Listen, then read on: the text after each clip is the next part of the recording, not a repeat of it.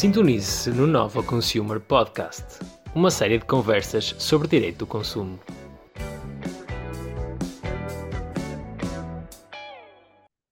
Olá, muito bem-vindos a mais um episódio da quinta temporada do Nova Consumer Podcast, a nossa temporada temática. Hoje temos connosco Francisca Feiteira, licenciada em Relações Internacionais pela PUC do Rio de Janeiro e mestre em Culturas Alimentares Mundiais e Mobilidade pela Universidade de Ciências Gastronómicas de Polenzo. Leva a sua vida a praticar o que aconselha. Trabalhou na Slow Food em Bruxelas e trabalha atualmente na Associação Alimentar Cidades Sustentáveis em Lisboa. É ainda a criadora do Aconchego do Quintal, um restaurante em São João da Madeira, baseado nos princípios da sustentabilidade e da alimentação saudável e fundadora do Clube de Leitura Coma Este Livro. Bem-vinda, Francisca. Muito obrigado por ter aceitado o nosso convite. Olá, bom dia. Muito obrigada pelo convite. Muito feliz de estar aqui com, convosco. Excelente. Começamos, como sempre, por pedir uma série de respostas rápidas às nossas questões, talvez um pouco difíceis. Vamos ver. Qual é o seu direito preferido enquanto consumidora? Tem de ser rápida. Eu acho. Tentar, pelo menos. Tentar. Eu adoro o poder de escolha, eu adoro a liberdade de poder ir a um mercado, ou poder ir a um supermercado, ou poder ir a, um, a, um, a, um, a uma feira de produtores, ou ir a uma, a, uma, a uma lota e poder escolher aquilo que eu vou comprar.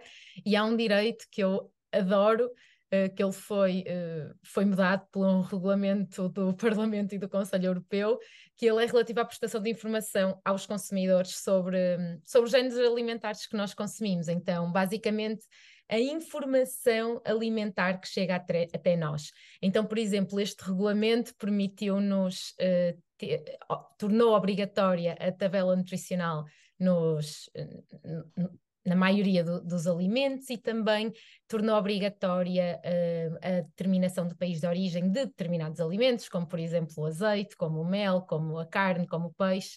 E eu sou muito defensora, não é, de, dos consumidores terem, terem o máximo de informação possível sobre os alimentos para conseguirem uh, fazer escolhas mais uh, conscientes sem dúvida, isto já daria para, para alguma discussão, mas tenho a certeza que na segunda parte ainda vamos falar bastante sobre estes temas.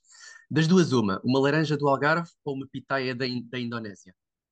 Bem, eu sei que esta também deveria ser uma resposta rápida, mas que não é de todo imediata. É claro que a minha opção seria pela laranja do Algarve, mas isso não quer dizer que seja sempre assim, porque, embora o sistema alimentar de facto seja responsável pela emissão de quase 30% de gases de efeito de estufa para a atmosfera, o transporte dos alimentos só corresponde a 6% dessas emissões todas, ou seja, é muito, muito, muito, muito pouco. Então, nós temos uma tendência a achar que tudo que vem de muito longe é absolutamente uh, prejudicial para o ambiente, mas claro, nem sempre do, é assim. do transporte, mas mas nem sempre, nem é assim, sempre. por exemplo, dependendo da época do ano e de como o alimento é produzido, às vezes pode ser mais sustentável do ponto de vista ambiental importar um alimento que esteja a ser produzido nesse outro país de uma forma muito adequada do que nós consumirmos um alimento do nosso próprio país que, para ser produzido, teve de recorrer a estufas, a mais fertilizantes, a um maior uso de água. Portanto, tudo isto tem de ser muito bem uh, ba balanceado né? e, e pensado no momento de tomar a decisão.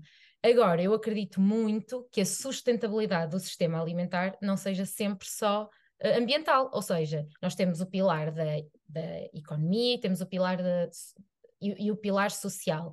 E, portanto, uma laranja do Algarve, uh, na época certa, não é? Então, outubro, novembro, dezembro, janeiro, fevereiro, eh, vai ser sempre a minha opção, até porque vai dinamizar a economia daquela região, vai gerar renda para os nossos produtores e porque também é um produto que tem uma forte tradição no nosso país. Mas eu não queria que fosse sempre, que as pessoas achassem que é sempre o melhor o que está a ser produzido aqui, a nível ambiental. Nem sempre. É preciso sim, sim, sim. analisar uh, todas estas variáveis. Já lá vamos também a alguma dest, algumas destas deste, destas questões, para já duas, duas ideias. Esta pergunta não, não, não estava aqui por acaso, naturalmente. E a outra ideia é, é a altura de comermos as laranjas do Algarve, aproveitar estes próximos meses para o, para o fazermos. Começou um, agora, começou agora. Exatamente, exatamente. Podemos atacar. Está, está a começar, vamos a elas. E se fosse legisladora por um só dia e lhe dessem a certeza de que a norma seria aprovada, que norma é que criaria? Essa é super fácil para mim. Sem dúvida nenhuma, Ótimo. eu tornaria o processo de compras públicas para as cantinas europeias, vou ser muito uh, ambiciosa. Vamos pensar em grande. Pensar em grande. Um, tornaria esse processo sustentável e muito mais estratégico. Então, se nós pensarmos que nós, te, nós temos cantinas em escolas, em unidades de saúde, em prisões, em universidades, ou seja, nós temos milhares de europeus que se alimentam em cantinas. É muita gente e muita comida. É, exatamente. Então, é um poder tão grande. Se nós transformássemos esse processo de compras públicas num processo sustentável, nós poderíamos atuar em tantas frentes. Então, não só uh, nós, não, nós poderíamos não só uh, tornar a alimentação muito mais saudável e, portanto, automaticamente fazer com que todos estes europeus se alimentassem de forma mais saudável, mas também poderíamos influenciar a cadeia de abastecimento alimentar que, que, que gira em torno disso, não é? Então, uh, poderíamos favorecer uh, produtores locais que estão preocupados com, com produzir alimentos de uma forma agroecológica. Também poderíamos colocar targets específicos, como, por exemplo, proteção climática, melhoria do bem-estar animal, promoção de condições justas de trabalho e também, eh, sei lá, eh, até estimular uma economia mais circular. Então, nós poderíamos atuar em tantas coisas. E tem outra coisa que eu acho muito importante: é que, ao nós tornarmos a comida saudável e sustentável, eh, nas cantinas, nós vamos permitir um acesso igualitário a essas dietas que, por norma, são consideradas mais caras. E, portanto, nós estaríamos a dar um passo muito. Uh, um passo na direção certa para um direito à alimentação para todos. Quer dizer, não seria para todos, mas seria para todos aqueles que dependem das Seria para muitos, pelo menos. Seria para muitos, pelo menos. Seria para milhares, é. exato. A questão, sem querer aprofundar muito esta primeira parte, mas a questão aqui é como é que isso se faria através de uma norma, não é? Parece algo difícil de, de, de pôr em prática. Não é uma norma. Às vezes as normas podem ser, ah, tem 10 dias para fazer não sei o quê, passa a ter 5, é mais fácil. Agora, ter comida mais sustentável em cantinas, como é que se consegue fazer isso? Será que uma norma que dissesse a comida das cantinas deve ser mais sustentável, será que isso seria suficiente para as cantinas passarem a ter comida mais, mais sustentável? Sim, felizmente temos muitos municípios já a adotarem práticas sustentáveis e, e, e mais saudáveis e têm tido ótimos resultados e, portanto, é algo que está a ser discutido uh, exaustivamente na, na, no âmbito europeu, mas também nos âmbitos locais. Aqui em Portugal temos a, município de Torres Vedras, está a fazer um trabalho muito interessante, mas uh, é possível e não necessariamente com aumento de custos, porque eu acho que essa é sempre a questão principal. Como é que se faz isso sem se aumentarem os custos? Claro. Enfim, já para não falar que os custos deveriam incluir também as questões uh, de saúde, ou seja, o facto de nós nos alimentarmos de uma forma inadequada faz com que nós sobrecarreguemos o sistema de saúde, mesmo tirando isso, não considerando esse, esse custo tão grande sobre o nosso, sobre o nosso sistema, uh, algumas mudanças que são simples, poderiam uh, permitir que essas mudanças fossem feitas sem custos adicionais, como, por exemplo, diminuir o consumo de proteínas animais, uh, diminuírem muito o desperdício alimentar, uh, fazer alimentações de raiz. Portanto, há algumas estratégias que permitem que estas, este, que estas normas fossem implementadas sem um aumento significativo de custos. Sim. E os benefícios seriam gigantes, como eu já falei, é, é impressionante o que seria possível atingir com uma mudança assim. E qual é o mito sobre alimentação que mais tem de esclarecer em jantares de família? Bem, na verdade é, é, é um mito e depois o contramito. Então, o mito é que nós não precisamos ser vegetarianos ou veganos para contribuirmos para um sistema alimentar sustentável, mas que ao mesmo tempo o consumo de produtos animais tem um impacto gigante na sustentabilidade ambiental do sistema alimentar. Por isso, é assim, eu preciso sempre. Ou, em que é que ficamos? Em que é que ficamos? Depende, depende do jantar de família, depende de, dos familiares que estão à mesa. Exatamente. Ou estou num ou estou no outro, ou estou a tentar dizer, pessoal, então Francisca está sempre, está sempre contra, contra as pessoas que estão na mesa.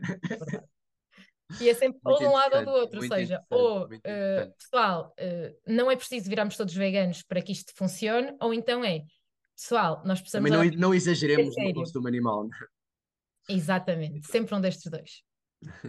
e se tivesse de abdicar para sempre de um alimento, qual é que seria? Óleo. Facílimo. Tipo, quem é que precisa de óleo com azeite e manteiga? Se bem que o óleo é mais barato, não é? Pois é. Mas acho que se tivesse de ser um, é porque isso é muito difícil para mim, porque eu como. Compreendo tudo. perfeitamente, compreendo perfeitamente. É um, então... é um alimento que de facto não entra, não entra aqui em casa também. E assim, eu adoro batatas fritas, então não abdicaria, então teria de consumir muito pouco, porque teria de as fritar em azeite e dói o coração fritar batatas em azeite, mas se tivesse de ser um, acho que seria esse.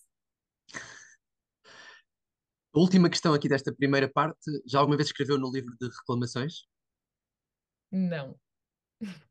Sem problema. Não sei se escreveu ou mal. Eu também nunca escrevi, portanto não, não há nenhum problema com isso, mas é interessante para perceber, para, para perceber como, é que, como é que é a Francisca e como é que são os nossos convidados enquanto, enquanto consumidores. Depois são muito exigentes quando alguma coisa corre mal. De certeza que já alguma coisa correu mal à Francisca na, na sua Sim. vida enquanto consumidora. Mas... Já. E é engraçado que eu não, nunca escrevi no livro de reclamações e nunca escrevi uma bad review no Google também. Sei lá, isto também, daria, isto também daria para um bom tema. Isso também seria um bom tema, mas para outro, para outro episódio, que é o enviesamento das, das reviews, que as pessoas tendem a fazer reviews muito mais se forem positivas do que se forem negativas. Ou então, no caso em que é tão negativa, tão negativa, que a pessoa quer mesmo, quer mesmo ir lá escrever. Mas há esse problema quando a pessoa não está assim mais ou menos, gostou mais ou menos do produto ou do serviço, normalmente não escreve, que é, o que é interessante. Que engraçado, acabei de descobrir uma coisa sobre mim, de facto. Nunca escrevi, nem escrevi no Google, nem mando e-mail a, recla a, reclamar, enfim, não sei o que é que isto diz sobre mim, sobre consumidora, vou ter de analisar isto mais tarde. Não diz nada, mas fica, fica o, o desafio. Se calhar daqui a uns tempos conversamos outra vez para saber se há alguma Está com isto na cabeça. Boa, e começamos então agora a segunda parte do nosso, do nosso programa com um pouco mais de tempo, embora também aqui nesta primeira parte já, já, já tínhamos desenvolvido um, um pouco mais alguns temas. O que é que a trouxe a este caminho tão focado nos sistemas alimentares? Houve algum momento específico da sua vida, um, um evento, algum ponto que se lembre que tenha sido um momento marcante para hoje ser este muito uh, o tema que a ocupa?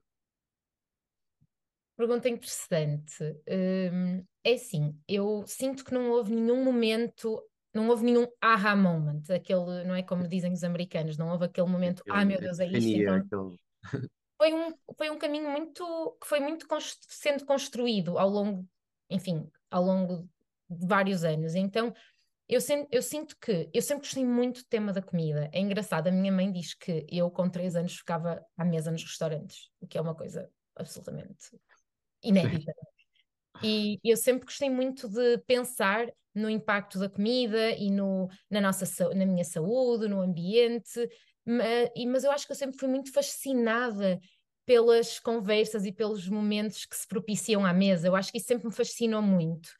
E eu sempre gostei muito de fazer parte desses momentos, então eu era aquela criança que ficava na mesa dos adultos porque eu adorava conversar e, um, e, e, sempre gostei muito de proporcionar esses momentos. Então eu, eu comecei a morar sozinha muito cedo, eu, eu fui morar sozinha para o Brasil uh, muito jovem e eu sempre convidava os meus amigos todos para jantar em minha casa. Então, essa questão da mesa sempre teve muito presente e da comida.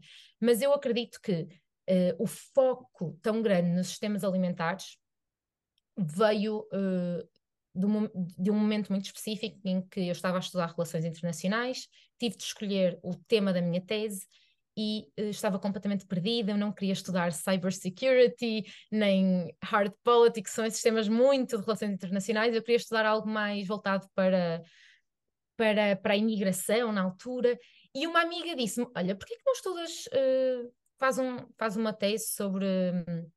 sobre alimentação, sobre o impacto de determinadas políticas na alimentação, e eu, eu lembro-me de esse foi muito um, um haha moment. Eu, caramba, isso tem tudo a ver comigo, isso é uma ótima ideia. E foi daí. Eu desenvolvi a minha tese uh, sobre esse tema, na, na, altura sobre ambientes alimentares e qual, qual o poder que nós, consumidores, temos sobre aquilo que escolhemos ou achamos que escolhemos. Uh, e a partir daí comecei a trabalhar numa, numa startup so, uh, voltada para, o, para, para, esse, para esse universo.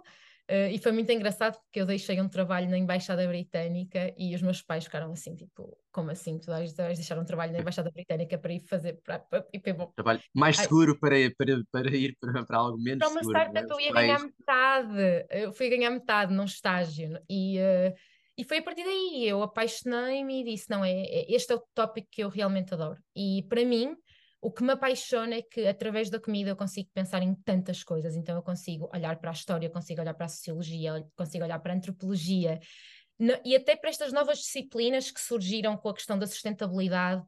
Uh, sei lá, não é à toa que 13 dos 17 uh, ODS, ODS estão relacionados com o sistema alimentar, não é? Então, conseguimos falar sobre igualdade de género, conseguimos falar sobre educação. Eu acho que essa uh, multidisciplinaridade me fascina.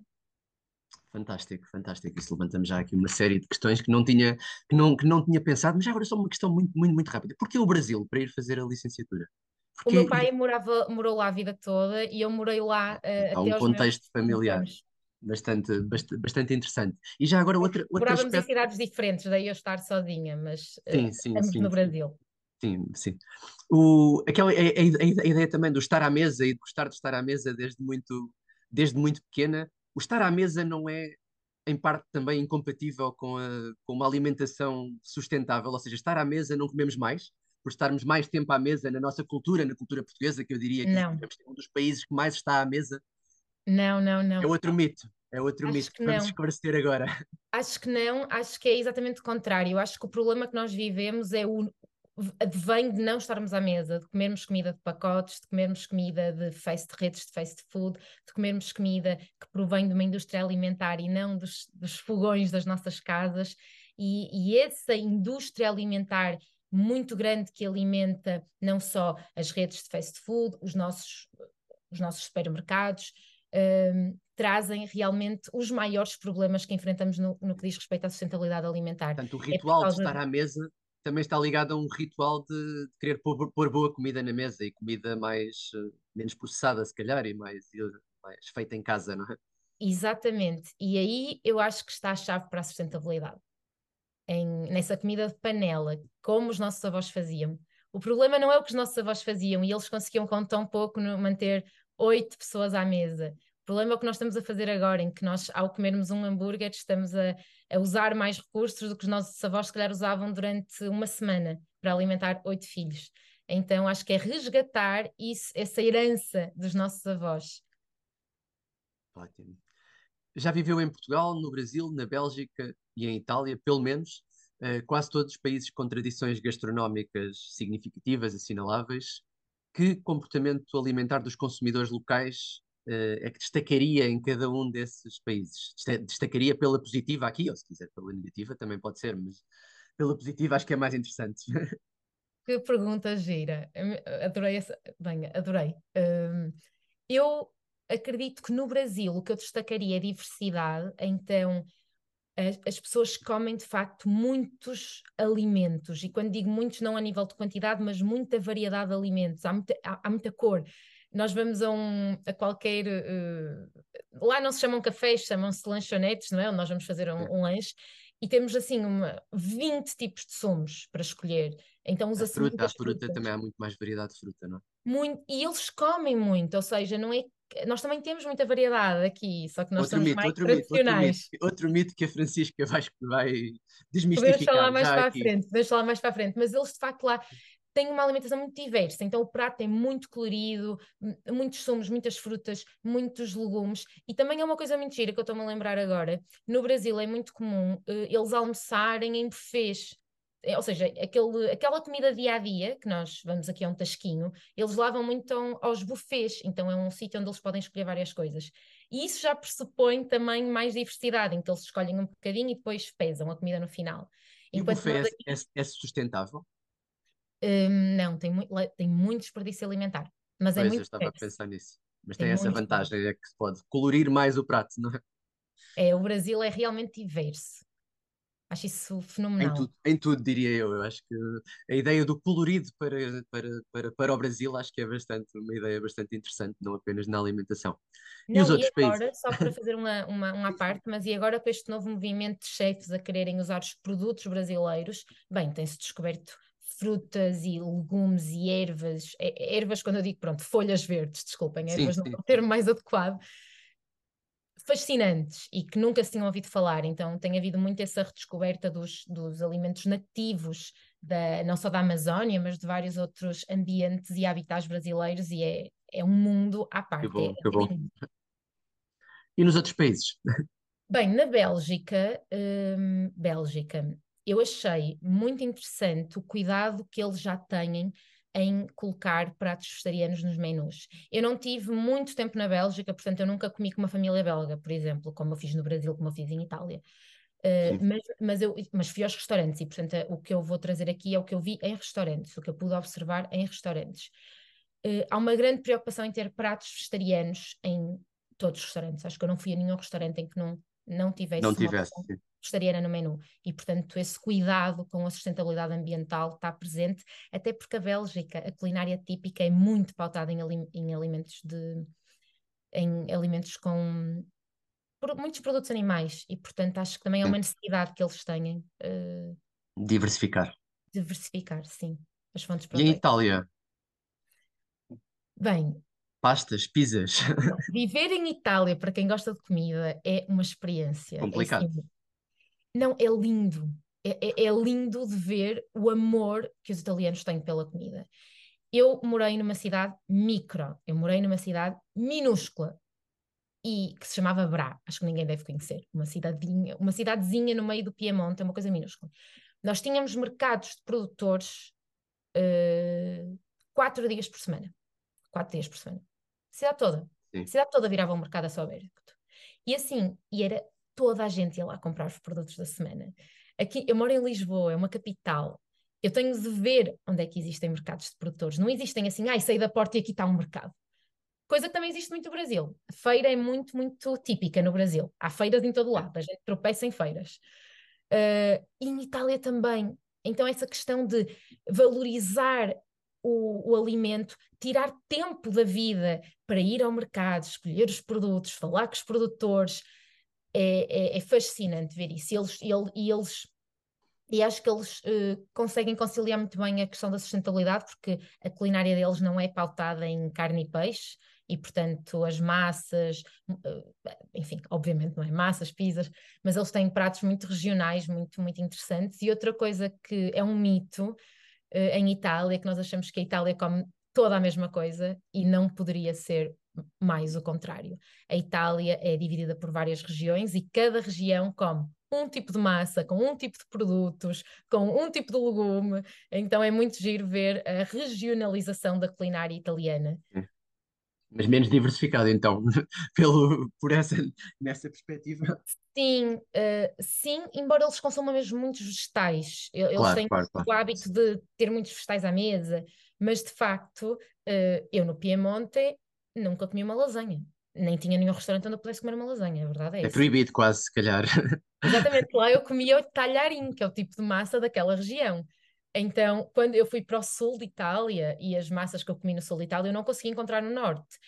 Claro que é diferente em Roma, em Milão, nas capitais. Há tudo, não é? já, já Mas nas cidadezinhas só se encontra aquela massa, isso é mesmo giro.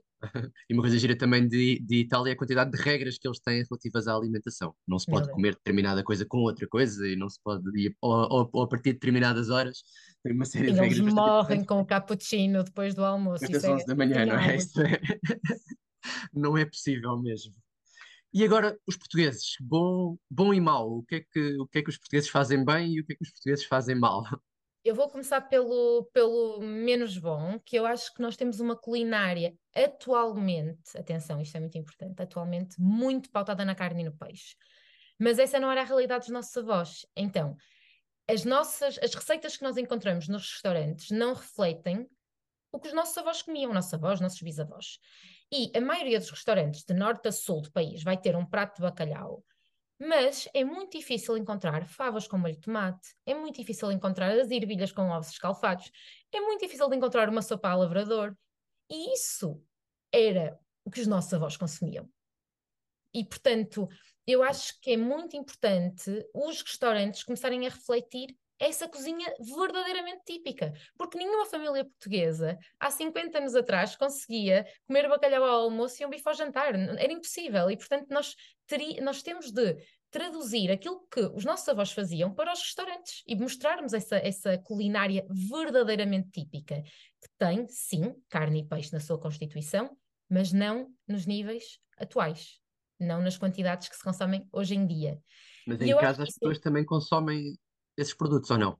Ou, será que são os restaurantes que levam as pessoas a consumir mais carne e peixe ou são as pessoas que querem consumir mais carne e peixe o que leva os restaurantes a ter esse. esse acho esse... que é essa segunda opção, sem dúvida, sem dúvida essa, essa segunda opção, mas acho que os restaurantes têm muito poder de influenciar os chefes, não só os restaurantes, não é? os chefes de cozinha, os cozinheiros. Sim. E eu acho que isto não só é necessário do ponto de vista da sustentabilidade ambiental, mas especialmente porque a as questões de sustentabilidade ambiental vão nos obrigar a ter uma alimentação mais pautada em vegetais. E eu tenho medo que as nossas tasquinhas se transformem em estabelecimentos todos iguais a servir quinoa e tostas de abacate. Então, eh, isto é catastrófico. Portanto, uh, nós temos de arranjar uma forma muito rápida de nos adaptarmos, mas não nos adaptarmos de uma forma uniforme, não é? Ou seja. Diversidade, mais uma vez. Não? É? Trazer diversidade. E eu adoro, e agora falando do bem, eu adoro comer, como nós portugueses comemos um peixe inteiro. Comemos a cabeça de peixe, comemos moelas, comemos cabeça de chara. Isto não se vê lá fora. No Brasil, as pessoas comem filé de peixe, eles nem sabem que é, que é, o que fazer com peixe inteiro. Uh, é assim, estou a falar do Brasil das capitais. É óbvio que há comunidades que comem o peixe inteiro. Estou a trazer as generalizações aqui.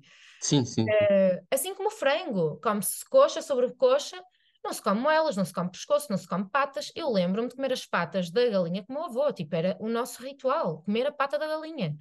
E eu adoro isso em nós, porque isso é a herança dos nossos avós.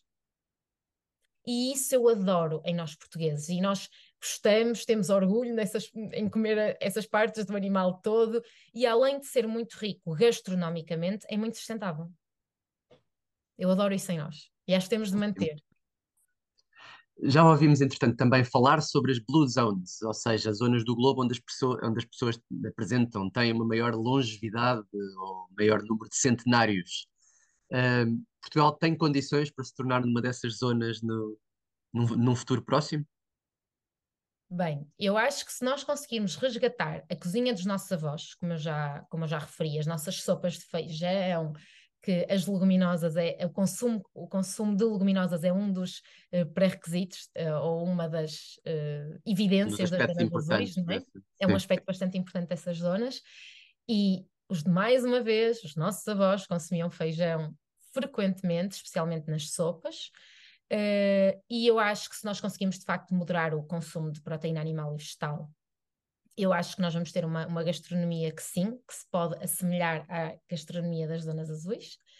E eu acho que nós uh, temos também de, de, movimentar mais o nosso corpo. E quando eu falo isso, não é para os ginásios, que é justamente o que as zonas azuis referem. Nós não precisamos de ir todos levantar peso para os ginásios. Mas, por exemplo, uma coisa que eu reparo é que nós caminhamos muito pouco em Portugal. Então, nós somos muito apegados ao carro.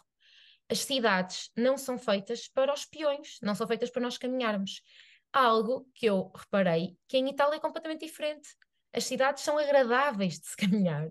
E, portanto, uh, se nós transformássemos as nossas cidades, é, os nossos meios urbanos, em locais um bocadinho mais simpáticos para o, o, ato de caminhar, talvez nós usássemos menos o carro e caminhássemos mais e conseguíssemos movimentar mais o nosso corpo sem precisarmos de ir para o ginásio. Eu refiro Ou seja, um exercício, exercício, exercício natural, não é? Exercício no nosso dia a dia, aproveitar Exatamente. o nosso dia a dia para fazermos exercício e não Exatamente. fazermos muito exercício e depois sentarmos o resto do dia em frente a uma. Exatamente. Uma então acho que se as nossas cidades melhorarem os seus, as suas vias públicas, cidades e não só, mesmo no meio rural, há lugares que não são muito agradáveis de se caminhar. Por exemplo, eu sou de Aroca, que é uma vila e da minha, eu, eu, não moro no centro da vila, moro um bocadinho mais afastada, e não é nada simpático caminhar até o centro da vila. Quer dizer, eu até o faço, mas não é simpático. Então, muitas vezes o que nós fazemos é vamos de carro.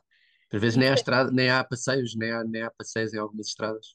Exatamente, eles agora até estão a desenvolver, têm uns passadiços que já, já fazem ali uma passadiços, parte. Os passadiços em Aroca, apesar de tudo, é um ótimo sítio para, para é, ir passear. Eles, eles agora têm um passadiço dentro da, da vila e portanto eles estão a melhorar isso. E desde que tenho esses passadiços, eu comecei a ir muito mais vezes a pé, por exemplo, e antes não ia. Então, uh, alterarmos os nossos, os nossos percursos acho que pode ajudar a nos movimentarmos mais sem ir para o ginásio. Claro, e é interessante que em, que em Lisboa estamos a assistir ao fenómeno contrário, a acabar com algumas zonas, com algumas zonas, com algumas ciclovias e algumas zonas para, para circulação sem ser através de, de carros. Não, mas eh, e agora só, só, só concluindo, e eu acho que há uma coisa muito bonita nossa, que é um, nós estamos muito conectados com a comunidade, nós temos vínculos humanos muito fortes, que é algo também muito uh, importante para as zonas azuis, não é? É um, é um dos, uh, um, um, dos critérios, não é? É uh, a, a, sensação de comunidade. E eu acho que nós temos isso muito presente e eu acho isso muito bonito no povo português. Eu acho que nós somos, de facto, muito generosos, muito leais, muito amigos e, hum, e portanto eu acho que esse fator nós já estamos, já o temos, falta o resto. Ótimo, avançando. A Francisca afirmou recentemente, publicamente também, uh, que abandonou o vegetarianismo, sendo que já era há alguns anos vegetariana. A primeira pergunta é porquê? E depois relacionada com esta também, se seria sustentável uh, todos os consumidores portugueses uh, abraçarem este estilo alimentar e também o que é que isso implicaria em termos da nossa identidade nacional. Então, foi uma escolha muito pessoal. Eu tive vontade de comer carne e eu acho que uh, estava a perder uma parte muito importante da minha vida, que, como eu já referi, que acho que a partir de agora está bastante evidente, eu sou absolutamente apaixonada por tudo que acontece à mesa, por tradições alimentares, pela cultura alimentar, e eu estava a perder. E acontece muita carne à mesa. Acontece muita carne à mesa.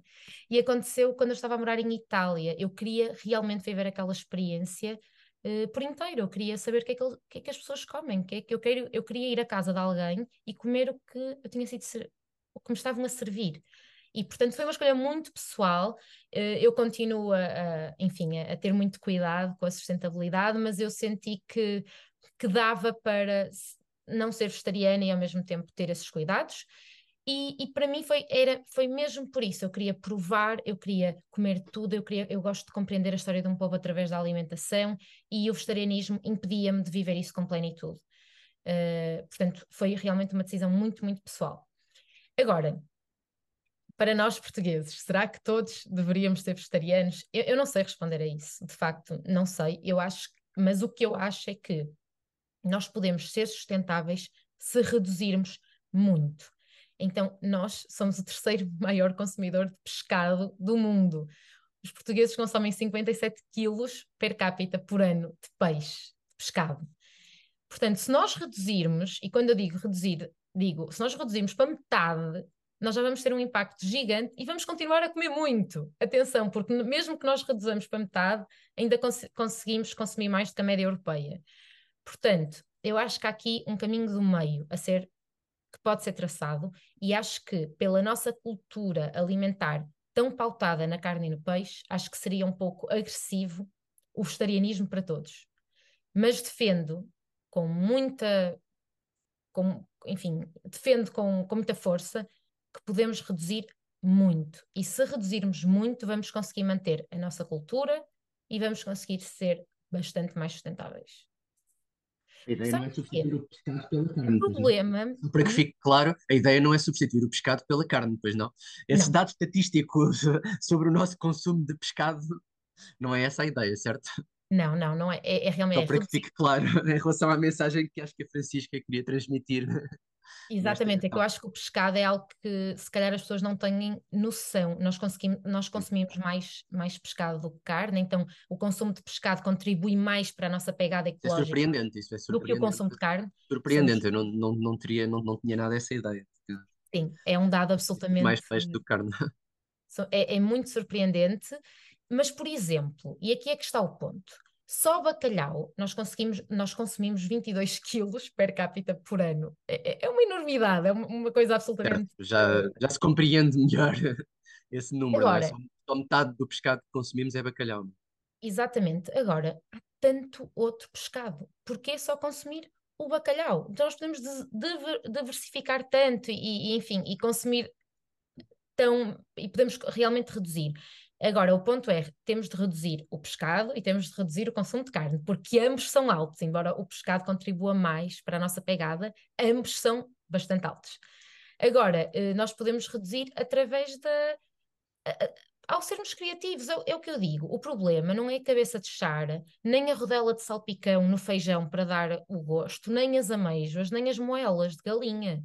O problema é que nós não conseguimos vislumbrar um prato sem a presença da carne e do peixe de forma muito evidente. O que não como acontece. Como ingrediente exemplo, principal, não é?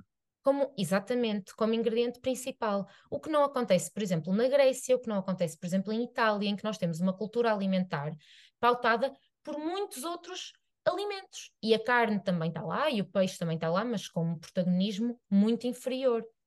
E eu acho que esse é o ponto. E esse é o nosso desafio para o futuro. Ótimo. Se pudesse dar dois conselhos ou três, no máximo, para, para, para vermos o que é que é o mais importante mesmo Uh, no que respeita à compra agora dos, uh, dos, dos, alimentos, porque o consumo, claro que nós em princípio consumimos aquilo que compramos, uh, mas se calhar o problema não está tanto no que consumimos, mas também em parte naquilo que, que compramos. Quando vamos a um supermercado, a um mercado, a uma feira, é aí também que se define muito daquilo que vamos comer depois quando, quando estivermos em casa a decidir o que é que, o que, é que, o que, é que vamos fazer. Conselhos. Estou num mercado, estou num supermercado, estou numa feira, conselhos. Ok, eu vou separar para ser mais fácil. Então vamos lá. Eu vou separar e vou tentar dar só duas dicas por cada categoria, porque senão isto okay. vai Ótimo. ficar muito Se forem legumes, vamos começar pelos legumes e fruta, eu diria que sazonalidade. Porque assim, quando os legumes são, os legumes e frutas são semeados ou plantados e depois escolhidos na época certa, eles vão desenvolver-se de acordo com as suas condições ideais, não é? E, portanto, necessitam de menos água, de menos fertilizantes, de menos pesticidas, já para não falar de uso de estufas. E, portanto, a sazonalidade é muito importante quando vamos escolher legumes e fruta. Se for peixe, vamos falar do peixe, que é um tema muito interessante em Portugal, não é?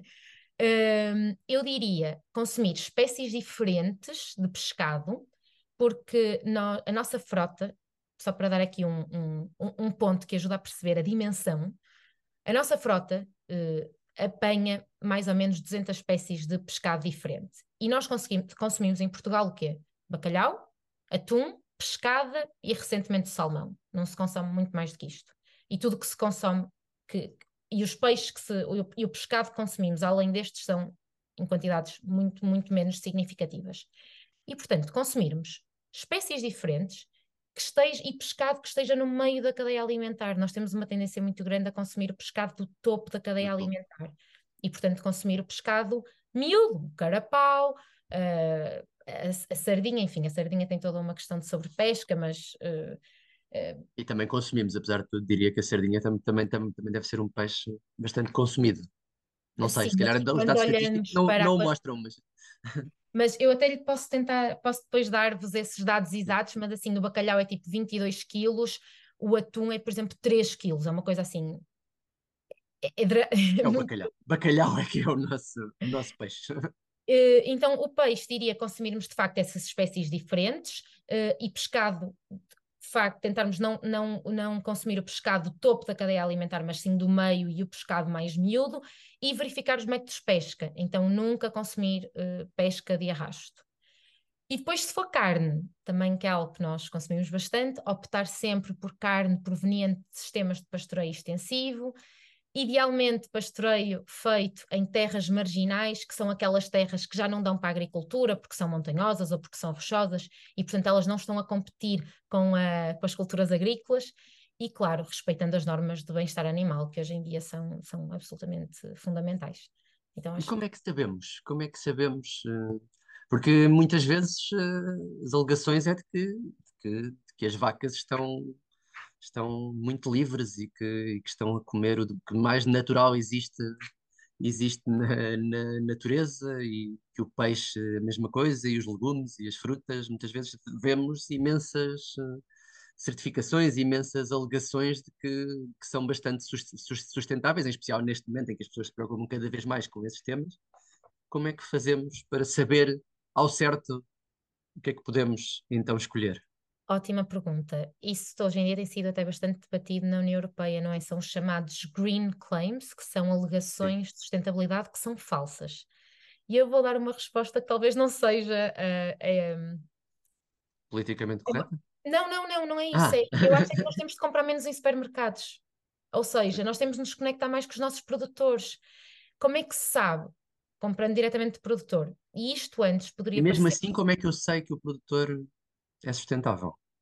Claro, uh, há sempre margem para mentira, isso é verdade, mas eu acho que por norma, quando nós conhecemos um produtor, estabelece uma relação de confiança completamente diferente.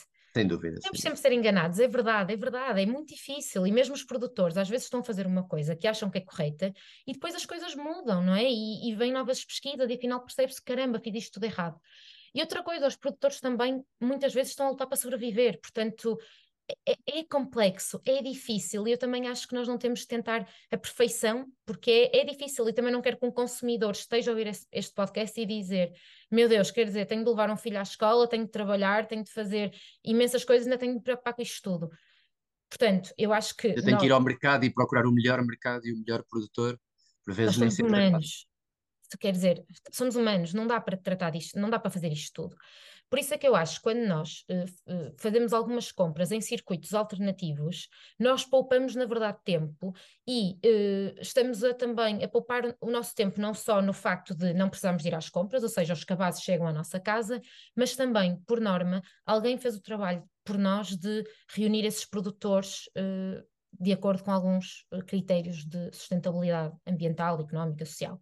E, portanto, eu, eu, eu, defendo muito esses circuitos de compras curtos. Portanto, eu recebo um cabaz de legumes em casa. Eu não tenho de me preocupar, eu não vou ao supermercado, ele chega à minha casa. Pronto, o que vier, eu cozinho. E eu vou confiar que a quinta que eu estou a pagar para trazer esses meus legumes está de facto a fazer um trabalho. Uma curadoria correta, não é? Sim, há o cabaz do peixe, há alguma, há, há, há talhos que já estão um, a, a, se uh, a, a, se especializar em carnes de produtores que cumprem estes critérios que eu falei. Temos o talho das manas, por exemplo, que entrega em Lisboa. Temos o cabaz do peixe, que entrega peixe fresco aos consumidores e o, e o consumidor pode optar por não receber peixe do topo de cadeia e, portanto, só receber peixe miúdo.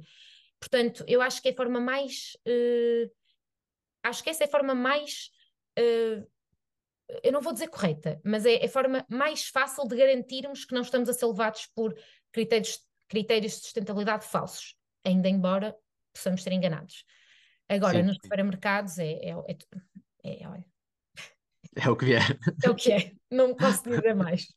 É mais difícil, é mais difícil fazer essa seleção. Mas há alguns certificados que sim, por exemplo, hum, eu, eu, como, eu, eu consumo muito café, eu consumo, e o café tem um impacto ambiental muito grande, não só porque precisa de muita água para ser produzido, mas porque vem do outro lado do mundo e porque há muito, enfim, há muitas questões a nível de.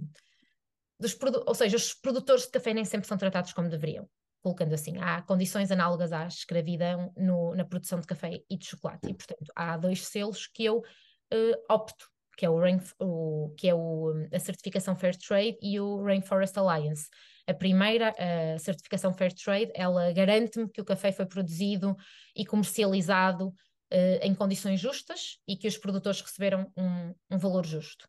E a Rainforest Alliance é muito voltada para a sustentabilidade, então ela dá apoio aos produtores para eles adotarem práticas mais sustentáveis e, claro, garante que não houve desflorestação no, no processo. Agora, eu não estou lá a ver. Claro. É, é um é selo preciso, de confiança. Agora, é preciso confiar em algumas, em algumas entidades, senão, senão é impossível também vivermos sequer. Exatamente. Sem dúvida. E os produtos biológicos são sempre melhores do que os produtos uh, convencionais? Como pode, já falámos, isto aqui também é o último, é o último, o último conjunto de questões, portanto pode ser um balanço daquilo que, que falámos aqui ao longo desta, deste, destes últimos minutos. Como pode um consumidor equilibrar a balança financeira quando não consegue pagar tudo biológico. Há alguns bens a que deva dar-se prevalência e comprar biológico em detrimento de outros? É Como fazer? É, é, este é um assunto realmente complexo e que eu normalmente gosto de deixar os cientistas falarem sobre o assunto porque é preciso, é necessária muita, muita pesquisa de muita qualidade para nós chegarmos a estas respostas de facto um, concretas eu não sou cientista, eu não sou pesquisadora e, portanto, uh, só posso falar aquilo que eu tenho lido e, e, e, as últimas pesquisas que têm saído, mas eu acredito que este, que este seja um tema que vai ter muita pesquisa no futuro e que muitas das coisas que nós achamos hoje deixemos de achar num futuro próximo, porque certo. será assim, não é? E, portanto, estamos a falar no dia de hoje e eu tenho só acesso às pesquisas que saíram até o dia de hoje. É um assunto realmente muito complexo porque sempre vem a pergunta: e é possível alimentar o mundo todo com alimentação biológica? Ainda não sabemos se é possível ou não. Há quem não fizemos alegue... exatamente essa pergunta, mas, mas quase. Há quem alegue que sim, há quem alegue que não. E, portanto, eh, esta pergunta será ainda será respondida no futuro. Agora, por exemplo, ano passado saiu um estudo que foi conduzido pela, pela Pesticide Action Network, que é o PAN, e eles revelaram que realmente há contaminação de frutas pelos pesticidas mais perigosos e que essa contaminação aumentou nos últimos anos. E, portanto, que ao invés de estarmos a diminuir a quantidade de pesticidas colocados em determinadas frutas e legumes, estamos a aumentar. A aumentar. Então, quando eu digo estamos a aumentar, estamos ainda dentro dos limites legais previstos pela União Europeia. Não estamos a sair da lei. Mas estamos de facto a aumentar. E, portanto, eu trouxe até aqui o caminho um... inverso, não é? Daquele que seria desejável e que, que imaginaríamos que estaríamos a caminhar nesse sentido. Não é? Então, a investigação constatou que 85% das peras em Portugal estavam contaminadas com pelo menos um pesticida tóxico. E, portanto, isto foi um. um eu não sei se vocês se lembram deste, desta notícia, aconteceu aqui há mais ou menos há um ano, e, e, que de facto as maçãs, as amoras, pêssegos, cerejas, acho que damascos, tinham níveis muito superiores àquilo que seria esperado. E, portanto, uh, claro que as frutas e os vegetais acabam por ter um impacto. Enfim, tem, os, os, os, os vestígios de pesticidas ficam muito mais, ficam ali muito concentrados, não é? nas cascas e, e no, no, próprio alimento. Uh, é diferente em outros alimentos, então, claro que sempre se diz que pelo menos a fruta e os, e os vegetais deveriam ser biológicos. Agora, uh, o biológico também provavelmente vai mudar muito os seus, uh, os seus preceitos nos próximos anos. Portanto, o que nós, o que nós fizemos até agora provavelmente não, não vai ser o que nós fizemos. Desculpem. O que nós vamos fazer no futuro. O que nós vamos fazer no futuro. Então eu acredito muito que o futuro passa pela agroecologia. E o que é que é a agroecologia? É uma forma de produzir alimentos que tem em consideração três dimensões. As práticas agrícolas sustentáveis, e quando eu digo sustentáveis, pode ser o método biológico ou não, ou seja, pode ser outros que nós encontremos que sejam mais adequados, e é preciso sempre colocar este, este ponto de interrogação. Da ressalva, não é? Sim. É preciso ter essa ressalva. Então, quando eu digo em práticas agrícolas sustentáveis, falo em regenerarmos os solos, é urgente regenerarmos os solos, preservarmos o ciclo da água, especialmente em Portugal, precisamos de eh, preservar o ciclo da água e precisamos de salvaguardar a biodiversidade. A segunda dimensão é que haja um movimento social associado, ou seja, defender os territórios rurais, defender os pequenos produtores, os agricultores familiares, privilegiarmos circuitos curtos de abastecimento, como eu fui referindo, uh, darmos, uh, darmos preferência a raças autóctones, a sementes locais, etc. E a terceira dimensão, a investigação, ou seja, usarmos o conhecimento da academia aplicado ao campo o tempo todo. Então, é melhor o biológico como nós fizemos até hoje? Não sei, mas se calhar o biológico do futuro vai ter em consideração várias coisas que não, não teve até agora. O que nós não podemos é continuar como estamos. Estamos a usar muitos pesticidas, muitos fertilizantes, e isso ainda não temos noção do impacto disso na nossa saúde, ou seja, está a ser feita muita pesquisa, ainda não é conclusiva, mas já nos está a apontar que por aqui se calhar é melhor não. já temos problema, muita sim. evidência que nos mostra que temos de procurar outros caminhos e, portanto, temos de mudar. A forma como vamos mudar, acho que implica um diálogo entre os cientistas, entre os, os, tomadores, os decisores políticos, portanto, precisamos de políticas públicas, porque sei que é um podcast para consumidor, mas os consumidores estão cansados e, portanto, precisamos que alguém também faça o trabalho, e com a sociedade civil. E é importante que seja um debate honesto, porque estamos a falar da nossa alimentação, estamos a falar da alimentação dos nossos filhos no futuro, portanto, para que. De um dos aspectos mais importantes da nossa, das nossas vidas, diria eu. Exatamente, para que a desonestidade? Vai ser má para todos no futuro.